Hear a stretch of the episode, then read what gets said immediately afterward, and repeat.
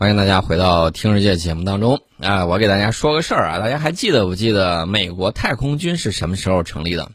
二零一九年的八月二十九号，这个董王呢代表美国正式宣布成立太空司令部。从严格意义上来说，这是第二代美国太空司令部。美国最早的太空司令部呢，成立于一九八五年，在九幺幺事件之后呢，在二零零二年的时候并入了美国战略司令部。哎，说这个事儿是什么意思呢？大家看到了，时间过去了这个两年了。现在美国呀，这个各个军兵种之间的这种争夺啊，主要是对太空军的这个争夺，现在是如火如荼。我给大家简单说个事儿啊，这个美国陆军将训练首批太空陆战队员啊，这个报道呢很有意思。呃，那么这个美国陆军在搞这个事情，想的就是。到太空打陆战啊，或者说是反正是得先把这个人员什么之类的给你补充足，这样的话呢，我就可以说更多的东西。但是大家注意，在这个事儿之后啊，没多长时间，美国海军陆战队的司令戴维·伯杰将军呢，下令启动新的海军陆战队太空司令部啊，然后呢，这个新生部门精选海军陆战队员。将开始在这个位于科罗拉多州科罗拉多斯普林斯的陆军空间与导弹防御学院进行训练，啊，他们将学习对太空能力、资产、产品以及对作战影响的态势评估。换句话说，他们将学习很多关于太空作战的内容。说的明白一点，他们可能将在美国陆军空间和导弹防御司令部专家的指导之下，接受卫星通信以及如何抵御敌方导弹的这个培训。然后在完成训练之后呢，这些美国陆战队员将嵌入美国陆军太空支援小组，增强战场单位的情报和作战计划能力。那这些太，就是美国陆军太空支援小组啊，由四名现役士兵和两名军官组成，带来了卫星情报和通信等空基军事能力的知识库。根据2017年的一份美国陆军指南，他们甚至能够干扰敌方通信，并参与到导航战。啊，大家注意了啊！那么之后呢？美国海军陆战队将组建它第一个陆战队太空支援小组，而这就是美国太空陆战队的这个诞生。当然了，大家可能会想，哎呦，这个科幻片里头啊，这个爆尸枪、战锤，这个对吧？还有战锤太空陆战队，还有异形里面呃，就电影啊，那个殖民陆战队，跟那个你去看的时候啊，科幻电影里头的肯定是更科幻。跟美国海军陆战队员组建的那个太空陆战队差异比较大啊，而且还没有计划把太空步兵发射到地球轨道上去。但是大家有的时候这个脑洞比较大，比如说地狱伞兵啊，比如说这个轨道空降兵。这之前我曾经给大家聊过啊，如果有了这个空天飞行器，将来你说会不会有这些啊地狱伞兵啊，或者是这个？呃，空降机动旅呀，或者是什么之类的啊，这些 怎么说呢？从天而降打击路上的这种目标啊，这种我觉得也有可能啊，可能是一些陆战装备啊。空降嘛，大家都知道，攻其无备，出其不意。如果说这个投射的地点更高，在亚轨道空间，哎，突然下来了，你第一你逮不住它，你不知道它在哪儿。然后呢，突然就在你头顶上，它蹭一下，它就从太空啊亚轨道空间就跳下来了。跳下来之后呢，迅速形成那种支援的这种力量，比如说拔个点啊，比如说这个瘫痪你的指挥控制机关呐，什么之类的。我觉得这应该是可以满足的。当然，有人说六个指头那样多那一道，直接一顿的这个什么这个战锤啊，给它从天上把它扔下来一点金属棒什么之类，光靠这个动量都足以摧毁了。啊，这个见仁见智啊，我们只是在展开一些科幻的这种设想。但是大家要注意，美国海军陆战队官员在去年十二月份有一则新闻稿里面曾经解释过啊，说美国海军陆战队当前的主要目标就是从海军陆战队远征军里面选拔合格的太空陆战队员，以使他们能够提供指挥、指挥空间域态评估等一系列这种项目。人家组建太空军是认真的。而且呢，也在选拔人才，而且呢，也在不断的这个在太空想部署他们的军事力量。我知道世界上的人们都向往和平，但是不好意思，你必须得有利剑保护你的和平。为什么这么说呢？因为这里头就牵扯到这个博弈论里头的蜘蛛博弈了。你想和平，当然人家他不想和平，这个时候就被迫你必须得武装自己啊。所以说呢，我们才是和平的中流砥柱。只有把我们的这个军事实力建设的很强很强，这样的话呢，世界和平才可以保障。大家说这是不是一个悖论？不是，这是辩证的。你有没有例子？我可以给大家举一个例子。大家知道啊，当年的东亚秩序是朝贡秩序，对吧？然后呢，随着大清的这个衰落，在科技上呢被这个西方超越啊，然后呢，人家坚船利炮你打不过，整个东亚的这个藩属国的这个秩序、朝贡秩序就完全崩溃。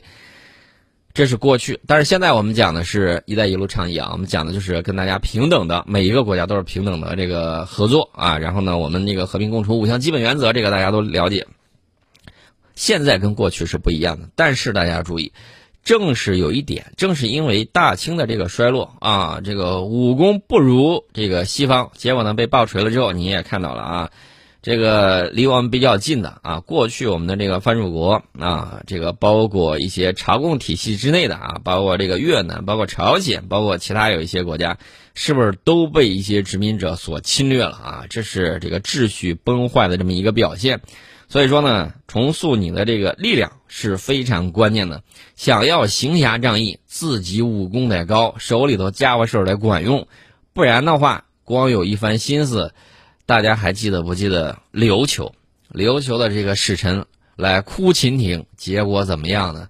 没办法呀，啊，当时国力不允许，所以大家也看到了，这个过去和现在。有一个重要的原因，就是没有抓住大航海时代，没有抓紧时间跟这个西方进行交流。结果呢，我们一直在跟大家讲，骄傲容易落后，落后容易挨打，挨挨打了，你还有什么话说啊？挨打你就要付出血和泪的这种代价。所以说呢，过去的历史我们不希望它再重演啊，因为我们要吸取历史教训，我们也不愿意把那些霸权主义思维、殖民主义思想。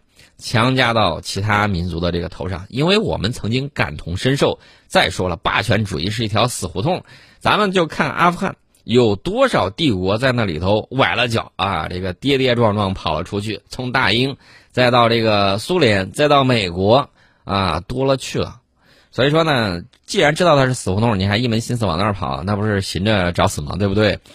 所以说呢，我们基于历史的经验啊，基于这个我们的这种心中的道义啊，虽然现在有一些呢，他们搞的是霸道啊，这个天天表露了出来王霸之气，这种不好啊，这个实在是不好。所以说呢，国际秩序需要有新的这种秩序啊，这个这样子的话呢，才不会让他们老是不守信用、出尔反尔。你得有治得住他的这个能力。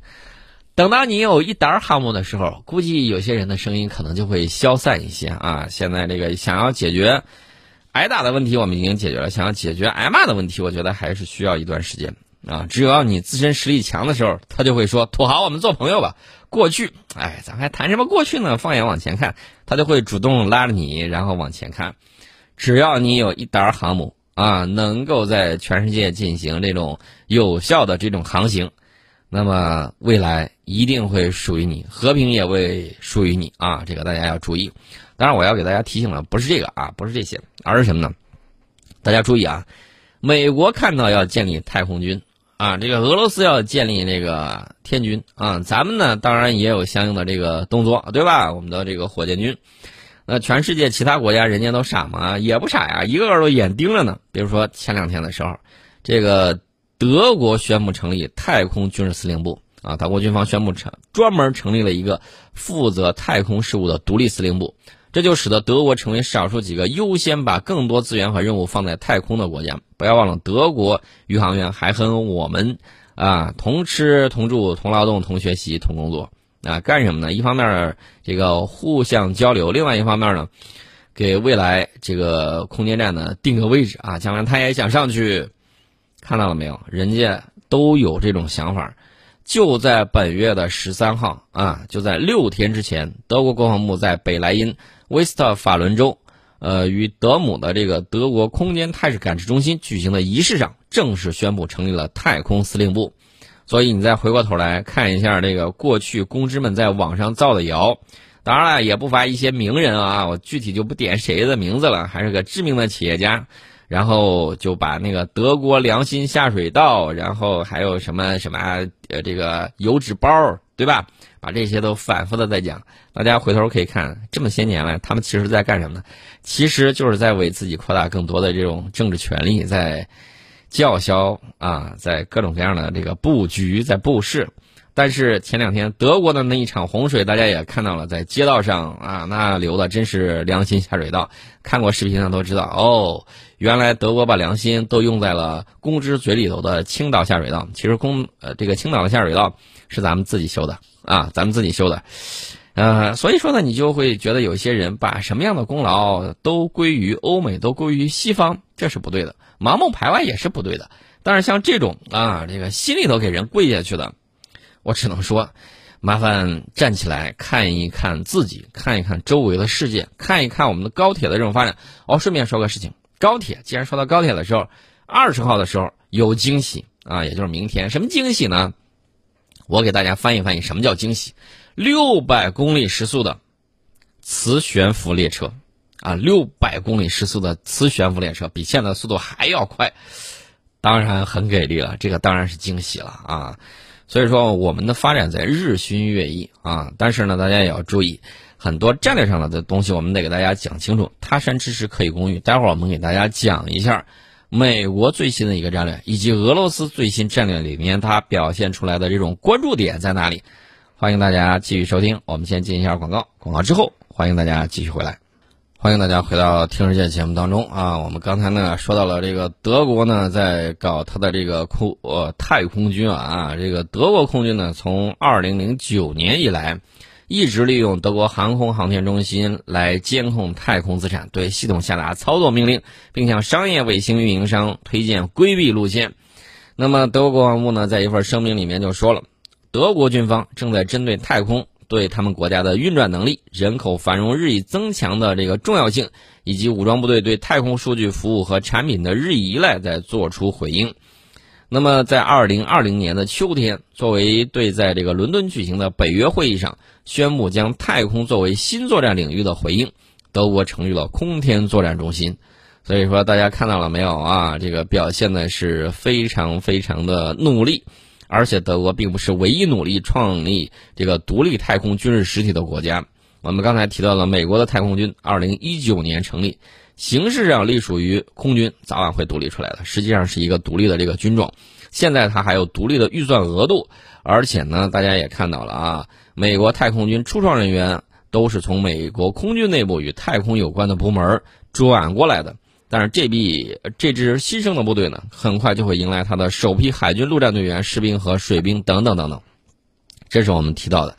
那么，美国现在最近一段时间打算搞什么战略呢？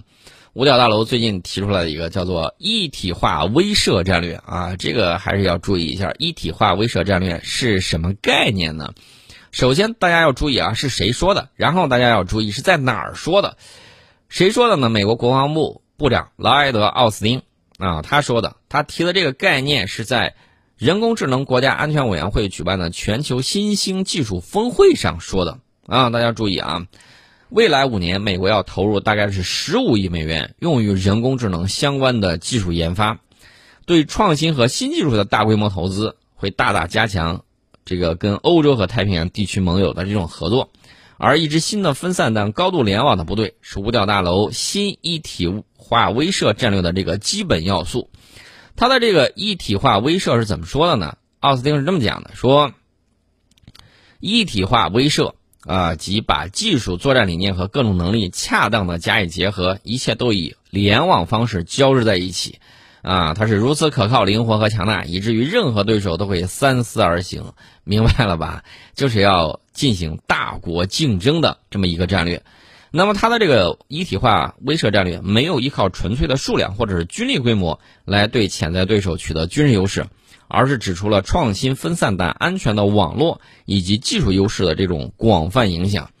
呃，奥斯汀说，一体化威慑意味着为了未来在所有潜在冲突领域。投资于尖端技术的这个能力，那么这个报道是怎么说的呢？说这个一支有能力与盟友成功联网的较分散的多域作战部队，可以大大增加其打击力量的规模与速度，较远的跨度还可能有助于形成新的战略和战术，以便同现代或未来战争环境之中使用的武器不同方式保持一致。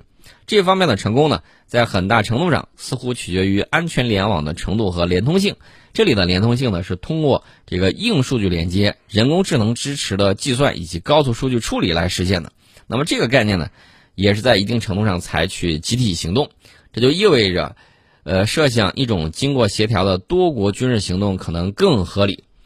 大家可能会说，到底是啥意思？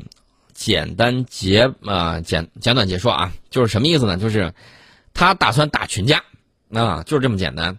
现在他发现一个人上不行，叫着他小弟们上也不行，因为这帮子小弟们还看着老大，你跟这个二哥要不打一顿，打完了之后我们几个都上位啊，还有这种小心思。所以说呢，美国也很清楚啊。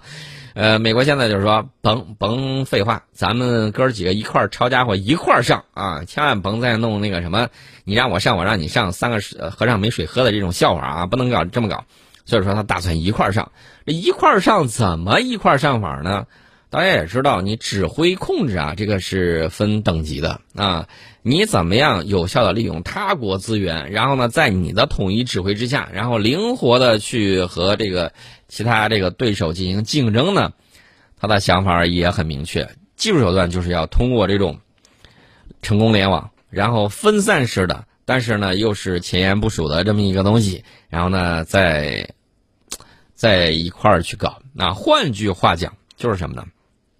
换句话讲，他的意思就是，呃，打算让这个战场啊变成全方位、全纬度、不分前后方的这么一种操作方式啊，所以大家一定要认真的注意了。为什么我们一直在关注未来的技术？大家还记得不记得前一段时间很多朋友说，哎，聊一聊轰二零呗？我说，哎呀，有空天轰炸机它不香吗？为什么老聊这个轰二零啊？这个轰二零再先进。是不是它跟这个隐形战略轰炸机，它还是属于一个档次的？哪有空天轰炸机香啊？一个小时打遍全球，它不香吗？对不对？大家一定要注意，你要打赢的是未来战争，要打赢的是未来战争。你如何在未来谋打赢，在任何条件之下都能打赢未来之敌，这才是大家需要关心的。所以说呢，你的这个战略呀，一定不能抱残守缺，一定不能静止不变，一定要积极灵活的了解科技发展的最前沿。还是重复我那句话：科学技术是第一生产力，科学技术也是第一战斗力，这个里头很关键。美国念念不忘的，无疑是与咱们的这种竞争。奥斯汀对中国在推进人工智能、在情报搜集、网络攻击、无人武器方面的这个运用啊，是充满了警惕。啊，甭管咱用不用，反正人家是觉得，哎呀，为了胜利，我们必须参与竞争啊。人家都觉得要来竞争了，咱们怎么可能还无动于衷，对不对？既然你要战，那便来战啊！既然你要竞争，我们便竞争。我倒是希望多一些良性的竞争会比较好，啊，这个到时候呢，输了你要愿赌服输啊啊，就是这个样子。那么围绕着人工智能的使用，美国人是这么看的啊。奥斯汀说，美国的竞争对手是有可乘之机的。他呼吁美国要在关键产品和技术的研发上占据有利位置。明白这个意思了吧？人家不光是要封锁，你看贸易战，人家打得很精准啊，对不对？就是要控制芯片啊，控制你各种各样的东西啊啊！从源头上要把你的这个研发能力给你卡断。你不是说那个二零二五制造嘛，对吧？我就各种各样给你使绊子啊！哪怕这个疫情上他死了六十二万人，已经超过了，他依然还在瞎折腾啊！有观点认为。在距离中国本土较近的西太平洋地域，中国的优势已经超过美国。这还用你说？我早都是这么认为了。如果美中在各个领域都处于势均力敌的态势，那么如何快速收集和处理情报，并把它用于实战，就成为制胜的关键。天下武功，唯快不破啊！大家明白了吧？为什么要这个快速收集和处理情报？这个很关键。那么，为了实现美国一体化威慑战略。美军呢将以盟国为主，寻求超过三十个国家的协助，目的就是通过采集盟国部队掌握的数据来提高情报的这个准确性。换句话说，美国的这种方式啊，或者说美国的借用的这种情报啊，未必是通过他自己手，也许通过日本之手，也许通过澳大利亚之手，也许通过其他国家之手都有可能。那么我们这个简短解说再说一下这个俄罗斯。俄罗斯出台了这个新版的国家安全战略。那么新版战略呢，把焦点从外部威胁转向了内部挑战啊，这个是跟二零一五年的战略相比啊，嗯，主要内容其实是保护人民。那么这个俄罗斯的国家安全呢，不仅是导弹、坦克，还有传统价值观啊，它对国家稳定发展的重要性不亚于核武库。那么俄罗斯新版国家安全战略要求实现强大国家和人民福祉的和谐结合，是不是听起来有点似曾相识的味道？没错。我们就是在相互交流、相互学习啊！一定要博采天下为己用。人家也在研究你为什么在高速发展，人家也想把成功的经验嫁接到自己本国的这种发展之上。所以说呢，我们看到俄罗斯国家新版安全战略承认安全与国家社会经济发展和捍卫思想基础有着密不可分的这种联系啊！所以说呢，这个序言里面也指出了。极端和激进的情绪的增强，对经济传统价值观、公民权利和自由构成威胁。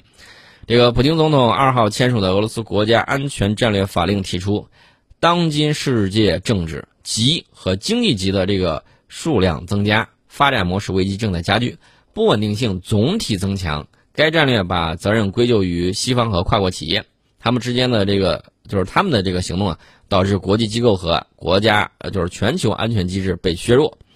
那么这个里头呢很重要，所以说这是俄罗斯国家安全问题重大态度的这么一个转变。俄罗斯官方承认内部问题对国家和社会的威胁大于外部挑战，尽管后者绝没有消失，在战略中也有所提及。那么在外部和内部存在压力的这种情况之下，俄罗斯体制正在调整，把资源从一个方向转向另外一个方面，当前更具威胁性的这种方向。过去三年，确保外部安全的任务或多或少得到了完成，这是俄罗斯专家讲的啊。他说，这得以使我们把这个精力集中在内部问题和国家需要上。这个大家注意啊，这是一个很有意思的一个事情啊。俄罗斯国家战略方向的这种转变啊，而且呢，他同时提到了一点，说克服代际差距、民族主义、排外主义、宗教极端主义、文化西化、俄语规范模糊化和其他许多问题。都被定义为国家安全任务，所以说呢，他山之石可以攻玉，大家不妨好好想一想，咱们将来应该怎么做。呃，我们今天呢，就先给大家聊到这里。